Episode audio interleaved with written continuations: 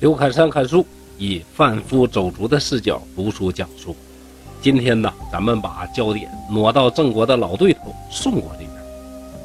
宋国这国家呀，挺特别，他的第一任国君是谁呢？是商朝最后一个天子商纣王的亲哥哥啊。这就说明什么呢？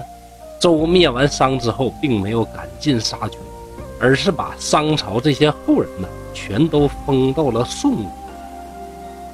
宋国他的祖先是商朝的天子，到了周朝从天子变成诸侯，自然呢，表面上臣服，内心还是有些不爽，所以宋国行事特立独行，显得跟别的国家呀不一样。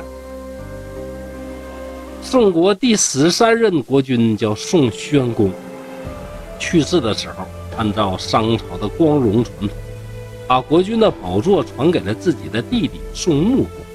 而等宋穆公要去世的时候，想着自己的老哥呀够意思，把位置传给自己。于是呢，宋穆公也没把位置传给自己的儿子宋恒，而是把位置传给了哥哥的儿子，就是自己的侄儿宋禹仪。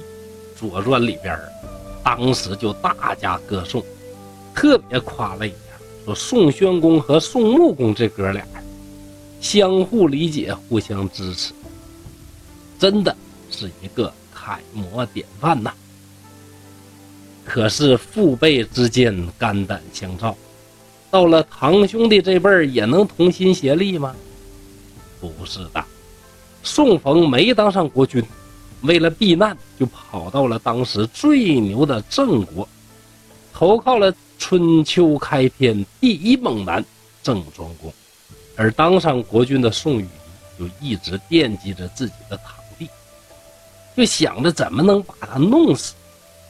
但是啊，这宋冯啊，在郑国的庇佑之下，所以必须要把郑国打趴下，然后逼郑庄公交出宋冯。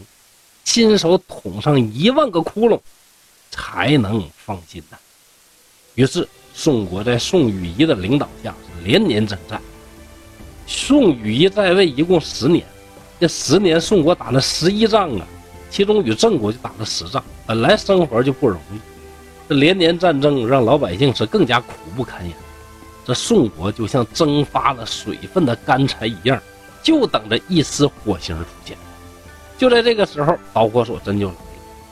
宋国呀，跟郑国一样，也有两位重要的大臣，其中有一位呀，叫做华富都。这华富都在大街上走，看到一位极其美艳的夫人，这家伙眼睛啊，就长人身上了，一直目送美人倩影消失在地平线上，才喃喃地说：“此生啊。”不惜一切代价，我必得此女。但这位女子究竟是谁呢？华富都一调查之后啊，才发现，原来呀，居然是宋国两位大臣当中另一位孔富家的妻子。在宋国，华富都是太宰，管文，而孔富家是司马，管武。这两位地位平齐，那你想抢人家老婆谈何容易？可是华富都有招啊，啥招呢？开动宣传工具，就天天宣传。咱国君呢，本来啊还行，但是啊，这孔富家这小子混着，他天天撺掇咱们国君征战，这家连年征战，大家呀混得这么惨，活得这么难，就是因为这孔富家这老小子。宋国的贵族和老百姓，正是满肚子火，不知道向谁发。这家找着出口了，在华富都的带领之下，冲进孔富家的封地，干掉了孔富家。华富都也如愿抱得美人归。那这下国君可不干了。宋国这位宋三公跟郑庄公处理事的方法可不一样啊。他一看怎么着，眼里边没有我这国君了，互相之间呢就敢随意的征伐，于是国君放言呢，要率兵去讨伐华富都。华富都一看，你还讨伐我？来吧，我来个先下手为强吧，借着大家呀对国君仇视的这个声势，就把国君宋雨义也给干掉了。因为宋雨义被弑身亡，所以谥号呢就叫宋商公。干掉了宋雨义之后，华富都迎回了在郑国的宋冯做了国君。为了保证宋冯和自己的地位稳固，华富都居然通过贿赂郑国、齐国、鲁国、陈国等国家，获得了国际社会的认可，坐稳了位置。你看这些人呢，满口仁义道德，真正兜里边有了实惠，谁还管你礼崩不崩、乐坏不坏？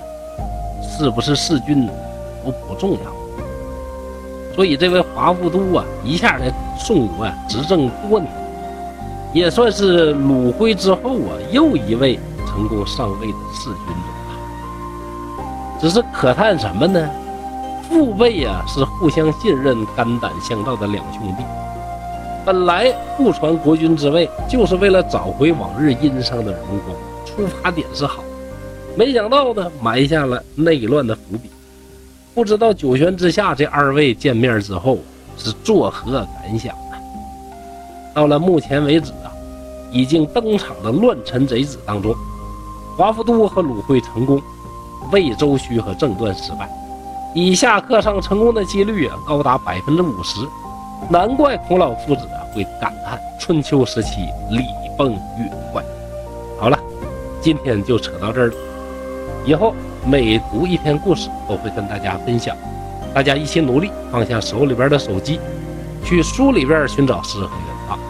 刘可山在沈阳，祝大家幸福快乐。